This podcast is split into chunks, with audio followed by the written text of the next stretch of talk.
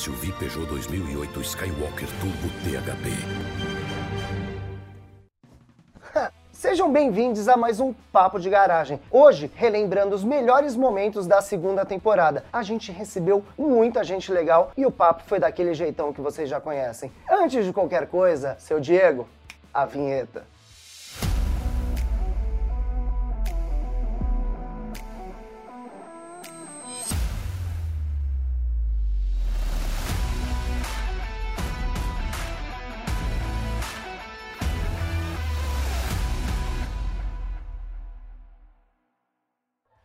Começar o papo de hoje, eu te pergunto: qual será a importância do jornal impresso nos tempos cada vez mais conectados? Para responder isso, eu trouxe a Dani Ribeiro, ela que é diretora de criação da Arteplan e de quebra foi jurada no Festival Internacional de Cannes na categoria Print and Publishing. Dá uma conferida. Dani, muito obrigado mais uma vez aqui pela sua presença no Papo de Garagem, esse que estou dizendo por aí que é o podcast mais queridinho do Mobilidade Estadão. E aqui eu não sei se você já está por dentro como funciona, mas a gente vai na lata nas perguntas. Então eu te pergunto logo de cara: após a sua experiência como jurada de Print and Publisher no Festival de Cannes, para você, qual a missão do jornal impresso no mundo? Bom, é uma missão importantíssima quando a gente fala de jornal impresso no mundo, né? Eu acho que o jornal impresso ele é a tangibilização diária da liberdade de expressão e de imprensa, né? E que coisa que a gente viu nos últimos cinco anos, como é importante e como às vezes está mais frágil do que a gente imagina. Então essa prova diária sendo rodada todos os dias dessa liberdade de expressão e de imprensa, para mim. Quando a gente fala da indústria da publicidade e da criatividade, né, a gente percebeu esse ano no Festival de Cannes, eu tive o prazer, né, a honra de ser jurada nessa categoria, que foi a categoria que me fez ter vontade de ser publicitária, que desde nova eu folheava jornais e revistas e para mim ali era a grande fonte de informação e que despertava tanto a minha curiosidade, então para mim foi uma honra julgar essa categoria, onde eu também ganhei o meu primeiro Leão de Cannes estava felizona. Então, pra, quando a gente percebe esse movimento na criatividade, fica muito claro né, que a mídia impressa vem se consolidando como uma faísca catalisadora e muitas vezes como chancela de grandes movimentos da sociedade. Ela sempre foi isso, historicamente, e agora a gente vê as marcas atuando através dessa mídia para gerar, fomentar e chancelar movimentos sociais. Em tempos de mobilidade reduzida, home office e 24 horas conectado, certamente algumas pessoas teriam efeitos na saúde mental. Por conta disso, o atendimento remoto foi essencial para que profissionais e empresas conseguissem seguir numa linha boa. E para a gente entender um pouco mais como está a situação do pessoal durante esse tempo de pandemia, falamos com a Cássia Messias, ela que é COO da Zen Club e trouxe essas informações para a gente.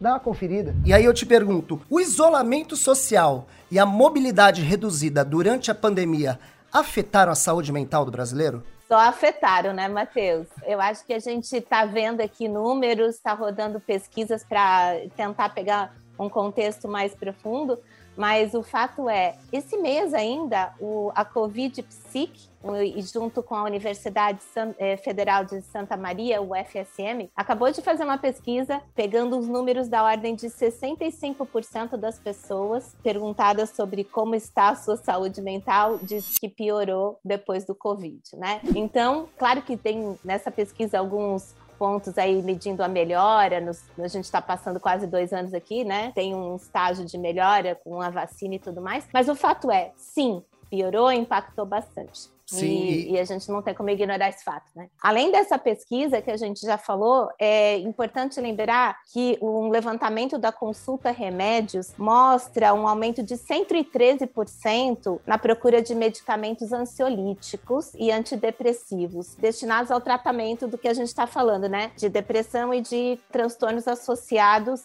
a essa questão da pandemia. Então, antes da pandemia e depois, não só tivemos a sensação de estar com a saúde mental prejudicada, como consumimos mais remédios dessa área, né, reforçando os nossos pontos. Que o mercado precisou se reinventar, isso ninguém tem dúvida. Mas uma tecnologia que veio para ficar foi a de live shopping.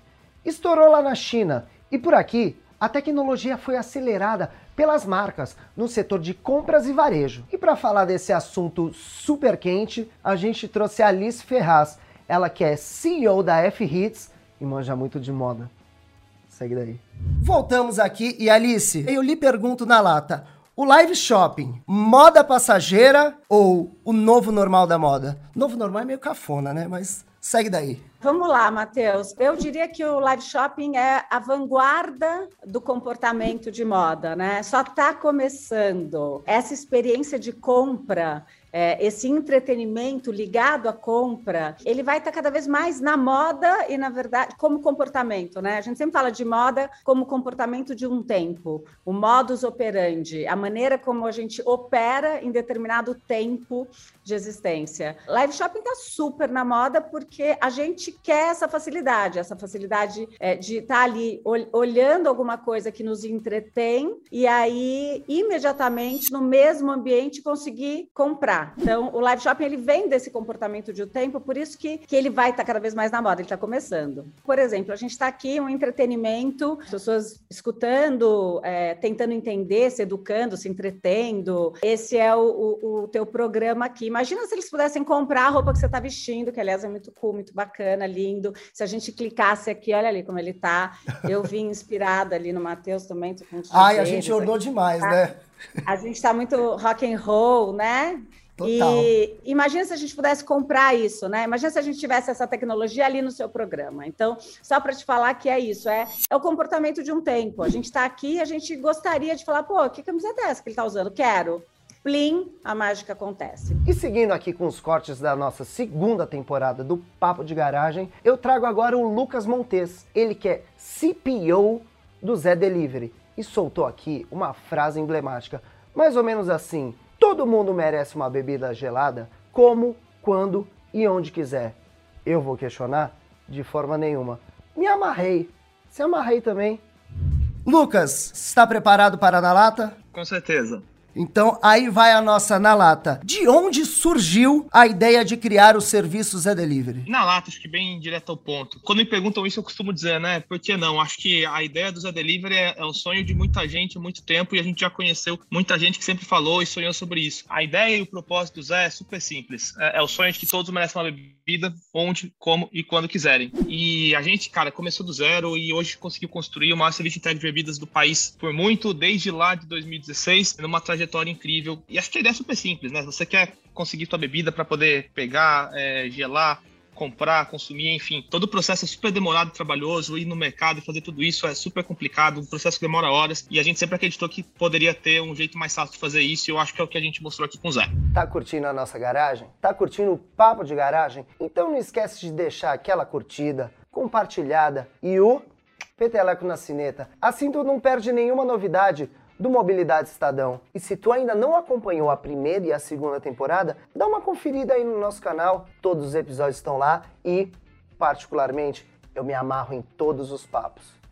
Olha, eu nasci em 80 e tralalá, então até consigo entender. Mas hoje em dia, imaginar um mundo sem internet, sem dados, sem coisas conectadas é inconcebível. Mas calma, a gente traz aqui uma verdadeira aula do Alberto Griselli, ele que é o CRO da TIM explicou como a tecnologia aberta e o foco no cliente são aquele passo à frente para você prosperar nos negócios. Confere!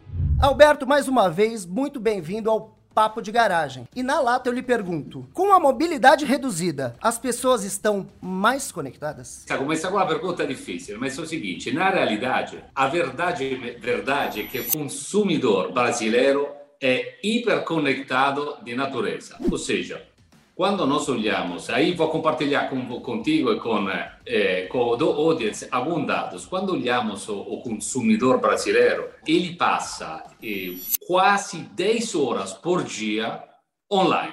Isso antes pré-pandemia. Mais que 50% desse valor acontece através de um dispositivo móvel. Quando olhamos o Brasil frente aos demais mercados, esse 10 horas, na realidade 9,7 horas por dia, é o segundo valor mais alto do mundo. O primeiro sendo são as Filipinas.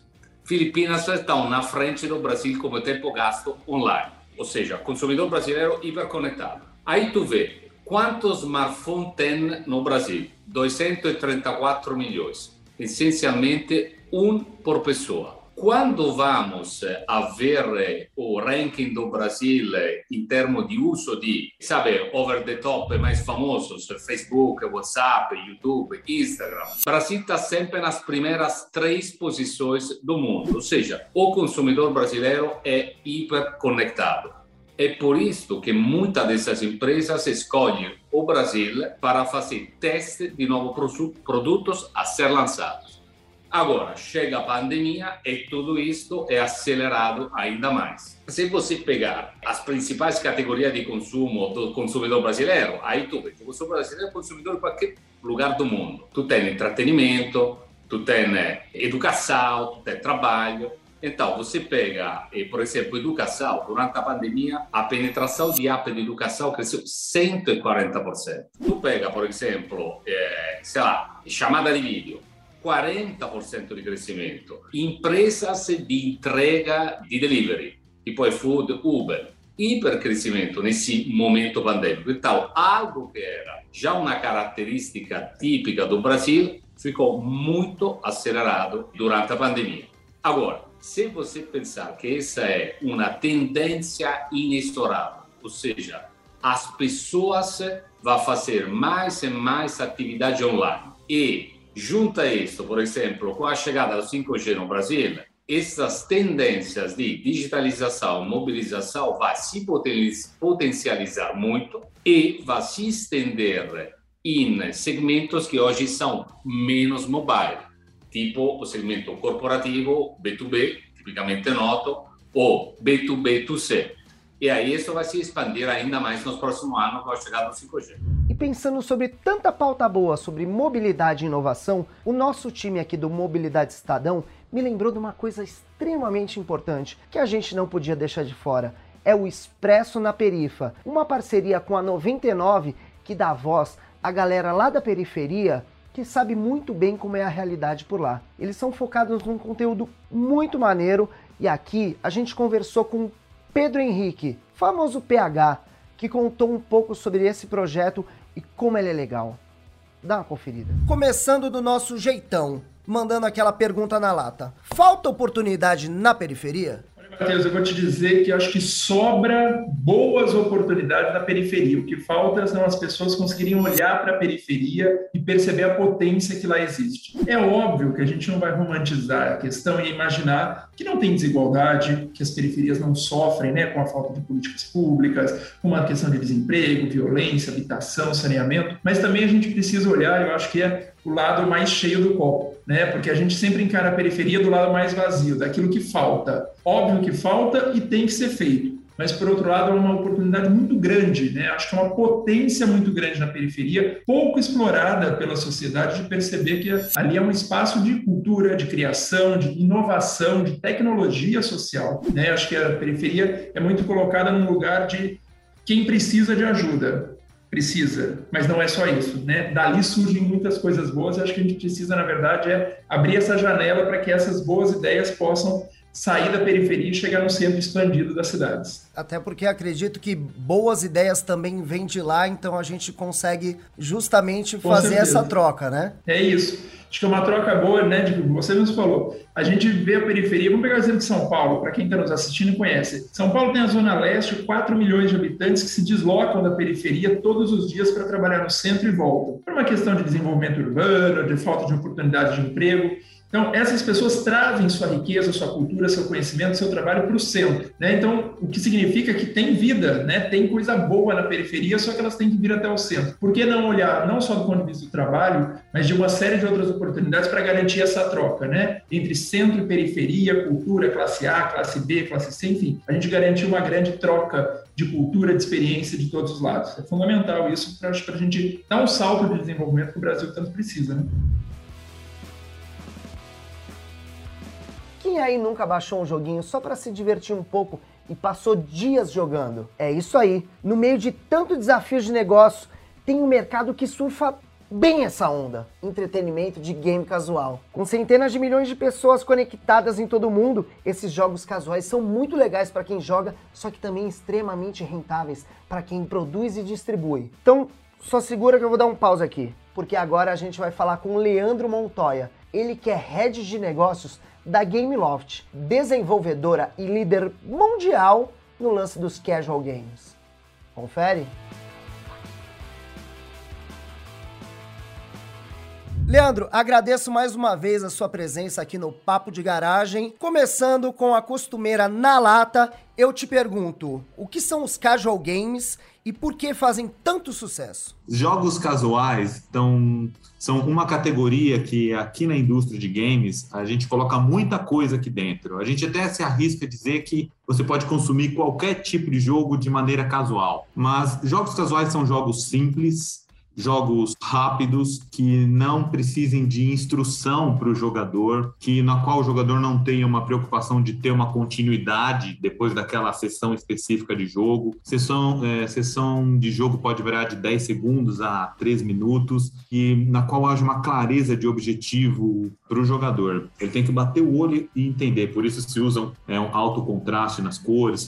Normalmente é bem colorido, bem bem bate pronto. O sucesso se dá uh, vejo dois motivos. Primeiro, você consome isso em qualquer pequeno espaço de tempo da sua vida. E segundo, eles estão muito relacionados à plataforma de jogo no celular. Então, como você está com o celular na mão o tempo todo, você está sempre pronto para jogar e para o celular, os jogos casuais é, funcionam muito bem. E esses foram os cortes da segunda temporada do Papo de Garagem. Espero que vocês tenham curtido. Ah, e por falar em curtida, não esquece de deixar a sua bem aqui. E só para constar, estão prontos para a terceira temporada? Ajuda a baixar essa aqui. Bora lá.